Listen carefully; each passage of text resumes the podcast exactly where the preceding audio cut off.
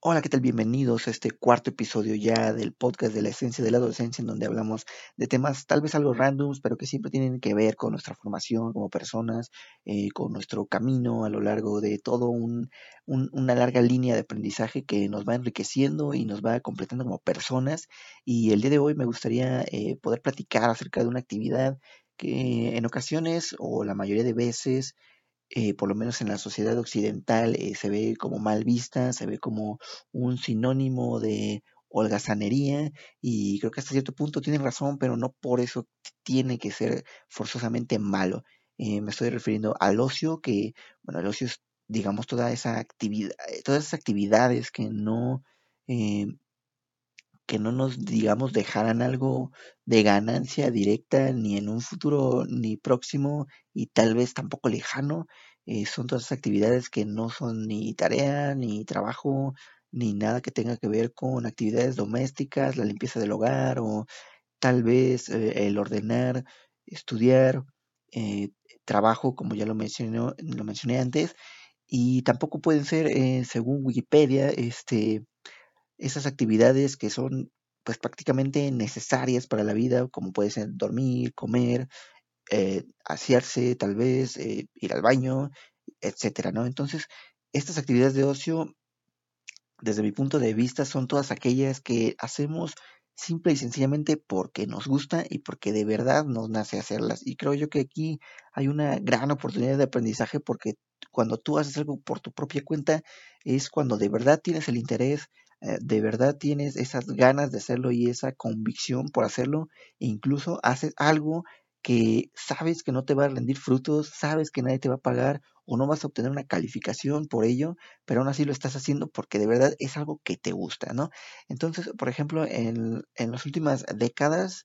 este, pues creo que lo más común como una actividad de ocio es, por ejemplo, ver programas televisivos y en los últimos años con esta revolución de las redes sociales y el Internet, pues es estar contestando mensajes, checar publicaciones de eh, Facebook o Twitter, eh, tal vez algún video en YouTube y creo yo que aquí hay un gran valor eh, de aprendizaje tal vez cultural, incluso desde mi punto de vista se ha generado una cultura totalmente nueva que nunca antes había visto y desde mi punto de vista creo que no debe ser eh, visto necesariamente como algo malo, sino que creo yo que es algo totalmente necesario para, para cualquier ser humano, este, pues tener esa, ese tiempo de, en la que, en el que tú puedas pensar o, o relajarte haciendo algo que te gusta y que te causa hasta cierto punto placer. Y cuando me refiero a placer, no me, no me estoy refiriendo a un placer eh,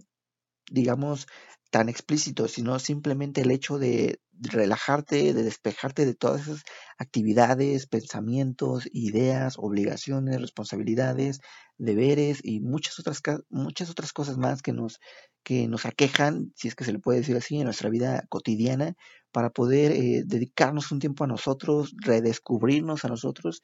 Y esto tampoco quiere decir que tengas que dejar absolutamente todo lo que estés haciendo o que tengas que volverte una persona que prefiere estar haciendo una actividad de ocio que estar trabajando, que estar yendo a la escuela, que estar, eh, digamos, dándole cuidado a su hogar o a sí mismo, sino que creo yo que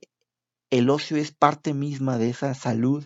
eh, de, de los seres humanos y que debemos de, estar cultivando constantemente. Eh, las actividades de ocio son súper variadas y creo que justamente ahí está eh, la riqueza, ¿no? de, de, de estas actividades, porque una persona que dedica su tiempo a lo mejor a ver programas televisivos, pues distará mucho de ideas y de perspectivas de la realidad a otra que igual y su pasatiempo es simplemente leer y con esto me refiero a una lectura más que académica, más que por aprender, sino simplemente como para pasar el rato, para imaginarte quizás una novela o algo así, que, que por cierto también será, eso también será tema para un, podcast futuro, pero lo que me, lo que estoy intentando decir es aquella lectura que simplemente haces por gusto propio, por ejemplo, las novelas de eh, Susan Collins de Los Juegos del Hambre o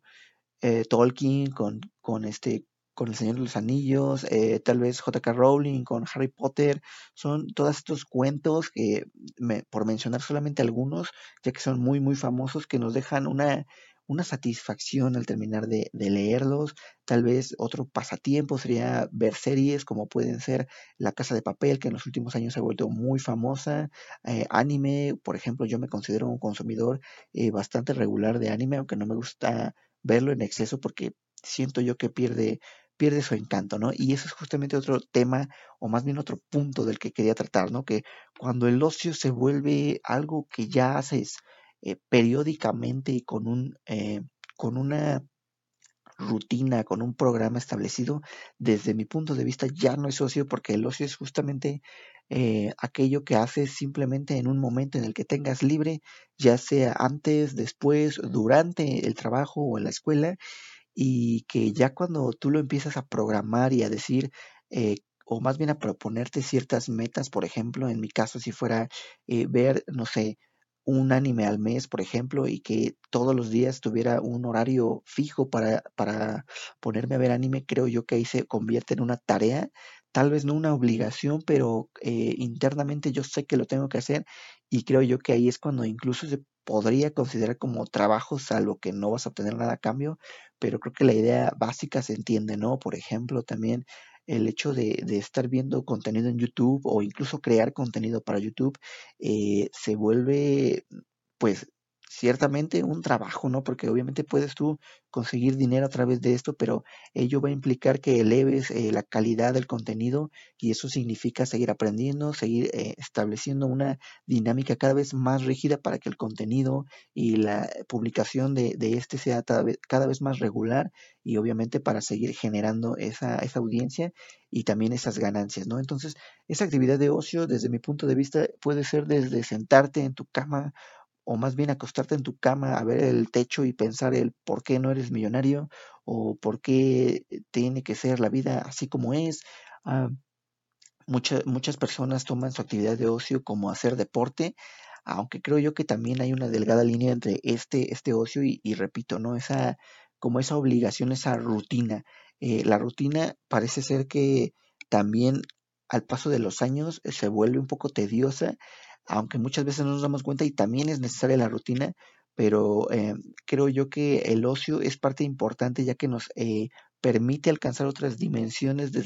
desarrollo que en primera instancia no nos servirán, por ejemplo, para contestar un examen en, en la escuela o para, en, o para una entrevista de trabajo, eh, aparentemente no nos funcionarán, pero uno nunca sabe cuándo esa actividad de ocio te puede servir, por ejemplo, para eh, una plática o una charla con aquella persona que te va a contratar o en una de esas tal vez un tema que se ve en la escuela puede estar relacionado directamente con tu actividad de ocio, tal vez la música, eh, apreciar una obra de arte, el dibujo, eh, ver películas con cierta, cierta constancia. Creo yo que puede ser un, un campo muy implícito de, riqueza cultural, intelectual eh, incluso física, si es que, si es que incluye algo, algo de actividad física el ocio, pero en general me parece que el ocio es una actividad que tenemos que, que, que también saber direccionar, ¿sabes? Porque cuando el ocio se está volviendo más bien un vicio, hay que tener un cierto cuidado ahí porque obviamente como todo en la vida tiene su lado bueno y su lado malo, su malo, su lado malo y justamente convertirlo en un vicio como puede ser a lo mejor eh, tal vez tomar una, una porción de bebida alcohólica a la semana, después se puede convertir en un vicio de esos que son muy difíciles de tratar y que afectarán directamente en tu vida familiar, laboral, académica, si es que hay, e incluso en tu salud. Entonces, también eso es bien importante saber que es un ocio, digamos,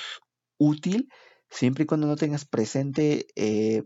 en todo momento que será un, un, este, un ocio útil, ¿no? Porque si no pierde su naturaleza. Por ejemplo, si yo estoy pensando que el hecho de estar leyendo novelas o de estar haciendo pintura me va a servir algún día para algo, lo voy a empezar a ver como un deber, como una carga, como sucede en la mayoría de los otros aspectos de nuestra vida. Pero sí, yo lo tomo con toda naturalidad el hecho de que el día de hoy pueda investigar acerca de unas obras literarias y el día, el día de mañana ya no y que a lo mejor nunca tengo la oportunidad de, de poder sacar eso en una conversación, pero yo sé que lo, que lo, que lo estoy, eh, digamos, eh, ponderando yo en mis pensamientos eh, al final de cuentas es una satisfacción personal. Creo yo que también hace falta ese momento en el que podamos pensar algo que no sea superarnos a nosotros mismos y que sea simplemente disfrutar de todo aquello que nos rodea, siempre y cuando no nos haga daño. Esto ha sido todo por el capítulo de hoy. Nos vemos. Hasta la próxima.